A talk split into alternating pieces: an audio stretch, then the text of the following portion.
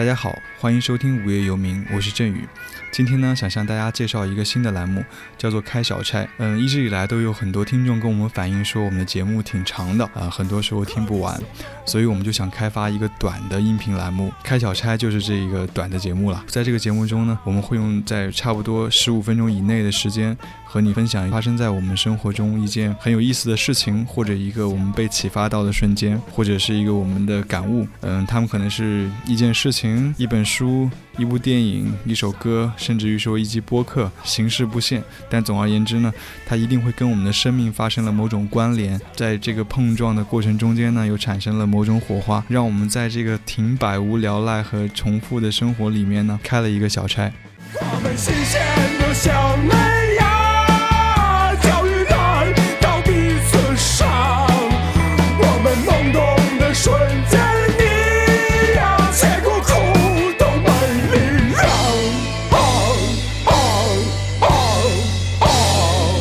今天想要跟大家一起分享的呢，就是前两个礼拜我去深圳看木推瓜的嗯音乐会现场的一次经历。木推瓜这个乐队可能很多听众并不熟悉，它是一个成立于一九九八年的蛮另类的。也有摇滚风格，也有一些歌曲有民谣风格的一个乐队了。他的主唱呢是宋宇哲，吉他手是张方泽，贝斯手叫陈创远，鼓手叫做李诞。那他的音乐风格呢，用我们上一期乐队的夏天来了吗的嘉宾三水的话去形容呢，就叫做戏剧化的怪诞唱腔，繁复精巧的音色与结构，爆裂以致狰狞的万钧怒气，遇尽荒诞人世的犀利歌词，还有凶猛的像一头雄狮一样的力量。那在在成立了四年之后，他们曾经在二零零二年的时候就解散了，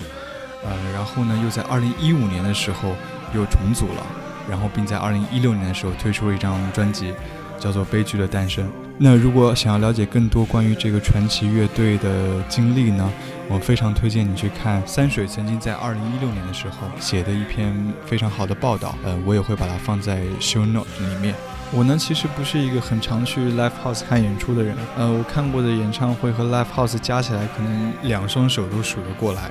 那一方面，可能自己现在听歌听得比较杂，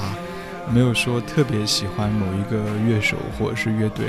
那另外一方面，可能自己以前看过的一些现场啊，或者是演唱会啊。也觉得没有什么太多很特别、很被触动的地方，所以在这次去深圳听演唱会之前，嗯，我对木推花的了解其实不多，只是因为呃一六年的时候在三水的强烈安利下听过他那首《钢铁是怎样没有炼成的》，当时听完也没有说特别喜欢，当然我觉得歌词和整个音乐是蛮有意思的，嗯，所以呢，呃，这次去深圳看他们演唱会呢，呃，主要是因为上次听了乐队的《夏天来了吗》那期节目，三水在里面强烈安。安利宋雨哲，正好呢又看到说木腿瓜在深圳有一场演唱会，所以才就是买了票跟朋友一起去，呃也顺便玩一下，吃一些好吃的东西。正因为是这个原因，呃在开场前其实我并没有对这场演唱会抱太大的希望，但当天的现场氛围还蛮令我觉得哎意外的，有一些意外的惊喜。第一，大家其实都还挺嗨的；第二，宋雨哲他其实讲了很多的话，这是挺不多见的，可能是我。听过的演唱会或者是看过的 live house 现场中中间讲话最多的一次了，而且他讲话就还蛮有内容的，然后你也可以听得出来他的那种叛逆，而且他声音也还蛮好听的。哦，然后他们其实有些歌是比较慢的，像民谣的那样的一种很舒缓的调调；有一些歌呢又非常燥，就是像那种重金属摇滚啊，听了之后你就特别想就跟着一起跳起来或者去发泄那些东西。其实我有很久都没有听重金属呃音乐了。我记得我上一次听重金属，应该还算是在我初三的时候。当时我因为在学校碰到一个很糟糕的老师，所以非常的压抑。我那时候会听很多 hip hop，还有重金属。我那时候听的也挺杂的。呃，唯一记得的乐队应该就就是一个叫软饼干的，算是重金属乐队。我当时听的时候就觉得特别的过瘾，特别的能够把自己很压抑的那些情绪，能够去听的时候，就是把它给释放出来。那后来因为上了高中没有那么压抑的环境，然后我就也听的就是反而更偏流行一点了。那么其实这么多年去回过头来看，其实我觉得那些很被压抑的情绪，或者是愤怒，或者是很绝望的情绪，它并不是说消失了，它其实一直都在，只是你平时可能去刻意的去规避掉它们。那当我又听到重金属的这些音乐的时候呢，就特别觉得会有一个出口。想要去跟着一起去造。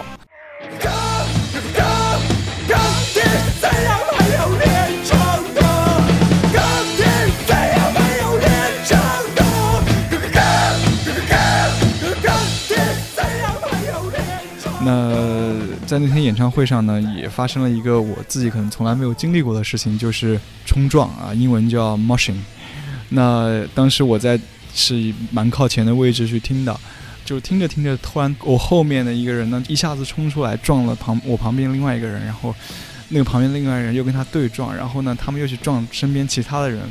当时我一脸懵逼，我不知道发生了什么事情，而且我们当时买了一瓶饮料在地上，还被他们给撞翻了。后来很快就形成了一个冲撞的区域，呃，那个冲撞区域英文应该叫 mosh pit，在这个中间人大家就一起互相的撞啊跳啊。然后我当时因为之前没有经历过嘛，所以很快就跑到了被被推到了外围，然后就看着他们在那里撞和跳，觉得还蛮好玩的，因为觉得自己可能上了初中之后就很少会跟别人的身体有一些。这样的一种激烈的冲撞，小时候会打架挺多的，但是到初中之后就很少了。高中、大学工作之后就更加会很少有这种肢体上的一种冲撞了。然后我就觉得还蛮特别的，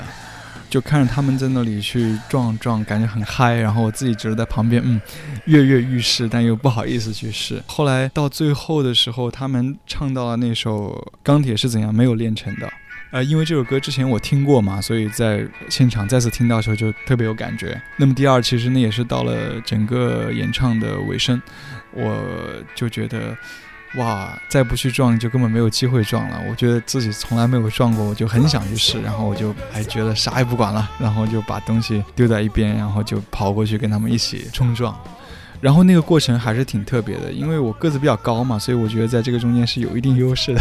不是特别多人来撞我，可能就是我去撞撞别人这样。然后跳起来之后，其实当时也很黑，只有一些灯光。那我其实基本上感觉就跳起来之后，自己还比其他人要跳得更高一点。那整个一场蹦下来，我觉得还真的非常嗨的。呃，然后真的也觉得哇，真的有运动到，因为我平时运动比较少，觉得哇好过瘾啊，恨不得再来一曲，然后再嗨一下。但很可惜后面就没有了。呃，回想过去两周，我觉得这还是一件非常让我印象深刻的事情，因为我真的就是说，从上初中以后，再没跟别人这样的发生肢体上的冲撞过了。那跟陌生人更加是不可能有什么接触啊，连拥抱也都非常非常少。然后就是在这样的一个环境底下，伴随着那样很有节奏感的音乐，然后歌词其实也很有想法，把我们心中的一些郁结能够讲出来，好像跟一群陌生人就发生了一种关系。然后在日常生活中还是很有边界感的。我觉得这种边界感可能不仅仅是人和人之间，你自己和自己之间其实也很有边界感。那我觉得在那样的一个氛围底下，能够说去哎聆听一些自己内心最真实的声音，能够甩开自己可能一些别人眼中的刻板印象，去突破这样的一个自己给自己设的边界，去跳去撞，又怎么样呢？所以这一次的经验最大的启发就是，人其实可以去突破掉自己很多的边界，那些边界可能都是自己给自己设的。我们在理性上可能明白，其实去跳一下又怎么样，一点关系都没有。但是很多人可能也会觉得，说，哎呀，就特别不好意思啊，或者说是。怕伤到身体啊，就是有很多很多的阻力会会阻挡我们，但是真正去做的时候，你会发现，哎，其实那些阻力都不在了。所以我觉得也借由这件事情，我觉得可以去思考生活中间可能种种的给到我们的机会。我们有的时候经常会问去 why，我们为什么要去这么做？但是我觉得也可以换一种思路去思考一下 why not，为什么不可以去这么做？我想这也许就是这一次 motion 的经验给我最大的启发吧。